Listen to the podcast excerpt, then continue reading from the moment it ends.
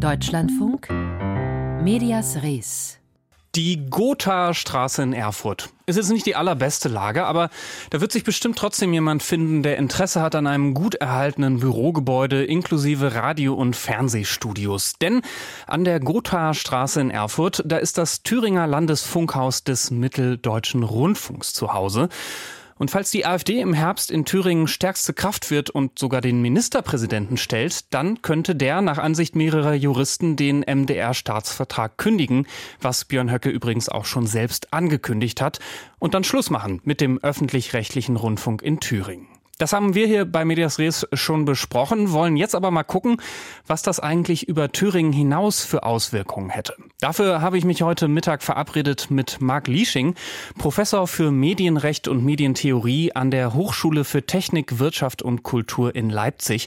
Erstmal dazu, ob das seiner Meinung nach mit Thüringen überhaupt ein realistisches mögliches Szenario ist.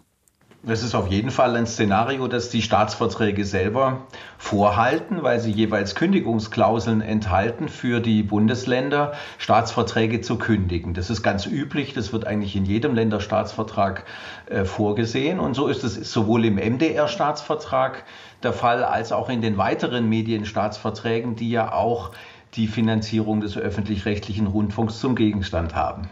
Jetzt ist ja der MDR eine Dreiländeranstalt. Da ist nicht nur Thüringen dran beteiligt, sondern auch Sachsen und Sachsen-Anhalt. Welche Auswirkungen hätte äh, ein Thüringer Ausstieg für den MDR? Also wenn jetzt allein Thüringen aussteigen würde, dann wäre nach der Kündigungsklausel der MDR noch nicht aufgelöst, weil es ja insgesamt drei Länder sind. Dann würde der Staatsvertrag erstmal fortgelten zwischen den beiden übrigen Bundesländern. Nur wenn ein weiteres Land natürlich hinzutritt, dann ist klar, dann haben wir keinen Vertrag mehr, dann ist ja nur noch ein Land übrig.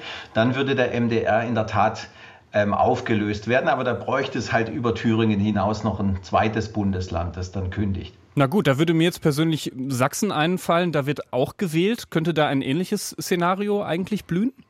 Ja, selbstverständlich. Also nach den Regularien ist es so, dass man zwei Bundesländer dann braucht. Sachsen wäre dann ein weiteres, das dann ausschert. Und dann hätte man die Rechtsfolge des Auflösens des MDR in dem Fall nach den juristischen Vorgaben. Wie wahrscheinlich das ist, hängt natürlich ab von dem ähm, Ausgang äh, in den Ländern und vor allem auch weiter davon, ob auch die Parlamente zustimmen müssten, wenn man so einen Staatsvertrag kündigt. Das ist ja eine weitere juristisch offene Fragestellung. Das heißt also äh, ein Szenario, das möglich ist, aber äh, ja, einige Dinge sozusagen erst erfüllt sein müssten dafür. Gucken wir trotzdem äh, darauf äh, und gucken uns jetzt nochmal äh, Thüringen und den MDR an, der ja innerhalb der ARD organisiert ist. Äh, da würde ja sicherlich auch einiges ins Ungleichgewicht kommen, oder? Es ist natürlich auch denkbar, dass äh, Bundesländer also insbesondere neue Bundesländer, ähm, sich auch überlegen, über den Anstaltsstaatsvertrag hinaus noch die allgemeinen Medienstaatsverträge zu kündigen. Ausgeschlossen ist das nicht. Und dort ist ja das generelle äh, Rundfunkfinanzierungssystem geregelt. Und wenn das gekündigt würde, dann wären die Auswirkungen in der Tat wesentlich erheblicher, weil sich dann natürlich das auf den Rundfunkbeitrag im Gesamten auswirken würde. Weil dann beispielsweise Menschen in Nordrhein-Westfalen einfach mehr bezahlen müssten oder in, in Berlin oder, oder wo auch immer? Äh, letztlich in der Konsequenz wäre das nicht ausgeschlossen, weil ja alle Rundfunkbeitragszahler äh, in der Bundesrepublik finanzieren ja insgesamt sozusagen einen Topf. Und da entstehen dann sozusagen aus diesem Topf Summen von etwa 8,5 Milliarden ähm, Euro. Und daraus werden dann ja alle öffentlich-rechtlichen Sender, insbesondere ARD, äh, ZDF und Deutschlandfunk werden daraus ja äh, finanziert. Und wenn jetzt ein Land wegbricht und die Zahler sozusagen dieses Landes wegbricht, etwa weil der Rundfunkbeitragsstaatsvertrag gekündigt wird, dann ist halt weniger Geld in dem Topf. Und dann müsste man sich halt fragen, wie das aufgefangen würde. Eine Idee wäre vielleicht dann, dass man den Rundfunkbeitrag für die anderen erhöht. Aber dann hätte man natürlich äh, unter dem Grundsatz der Beitragsgerechtigkeit natürlich viele Fragestellungen aufgeworfen. Na, das ist klar. Unsere Redaktion hat letzte Woche in einer Pressekonferenz den ARD-Vorsitzenden Kai Gnifke befragt zu dem Thema. Äh, und ich schlage vor, wir hören uns mal einfach seine Antwort zusammen an. Aus meiner Sicht macht es jetzt für uns überhaupt keinen Sinn, so ein Spielchen zu spielen. Was wäre, wenn?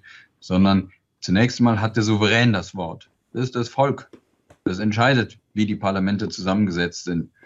Und dann muss man den nächsten Schritt gehen und sagen, welche Mehrheiten bilden sich dann dort und äh, welche Regierungskonstellation. Darüber zu spekulieren, das fände ich aus meinem, meiner Position heraus ja fast schon anmaßend. Wie finden Sie diese Aussage, sich so komplett zurückzuhalten? Naja, also erstmal ist das, was Herr Kniff gesagt, natürlich eine Binse. Selbstverständlich muss erstmal das entsprechend so sein, dass die politischen Konstellationen vom Volkssouverän gewählt werden. Das ist schon klar. Ähm, aber ich halte es durchaus auch für berechtigt, dass man ein bisschen in die Zukunft schaut und auch so gewisse Folgenabschätzungen schon vornimmt, um dann nicht so ein bisschen wie der Ochs vorm Berg zu stehen, wenn es dann da ist. Also die Konstellation schon mal in den Blick zu nehmen hielte ich nicht für verkehrt. Auch wenn selbstverständlich, was Herr Kniff gesagt hat, natürlich immer der Fall ist. Ja? Schwer zu sehen, die Zukunft ist, wie Meister Yoda sagt. Und äh, man muss immer erstmal abwarten, wie es kommt. Aber wenn es dann halt so ist und so da ist, dann stellen sich halt die Fragestellungen, die Sie mit diesem Interview hier ja schon mal vorab durchspielen wollen. Jetzt äh, sprechen Sie von einem möglichen Dammbrucheffekt. Was meinen Sie damit? Naja, also Dammbrucheffekt, äh, wie ich das in einem Interview für die Welt mal zugegebenermaßen vielleicht etwas überspitzt apostrophiert habe, heißt halt, wenn jetzt ein Bundesland ausschert, dann werden sich halt andere Bundesländer halt fragen müssen, wie man das jetzt dann halt zu 15 weiter finanziert. Und ich halte es zumindest nicht für ausgeschlossen, dass dann auch äh, Fragestellungen und Diskussions, Diskussionspositionen aufgemacht werden. Wieso sollen wir jetzt noch zahlen, wenn die anderen nicht zahlen? Ne? Und Sachsen-Anhalt etwa hat ja bei der letzten Beitragserhöhung 2021 hm, jetzt auch nicht überwiegend das Stimmungsfluidum verbreitet, dass man diesem, hinter diesem Rundfunkbeitrag geschlossen steht. Ich könnte mir deshalb vorstellen, dass auch in anderen Bundesländern durchaus ähm, dann diskutiert wird, wie man sich dann verhält und möglicherweise dann eben die Furche, die Thüringen dann gezogen hätte, im Konjunktiv formuliert, äh, der dann hinterher zu springen. Aber auch das ist in der Tat und da gebe ich Herrn Kniff gerecht, halt noch sehr spekulativ, weil es dann natürlich sehr weit in der Zukunft liegt und abhängig ist von zahlreichen Prädispositionen, die wir heute noch nicht überblicken können. Marc Liesching, Professor für Medienrecht und Medientheorie an der Hochschule für Technik, Wirtschaft und Kultur in Leipzig, über die Frage, was passieren würde, wenn ein möglicher AfD-Ministerpräsident in Thüringen die Axt anlegt an den öffentlich-rechtlichen MDR.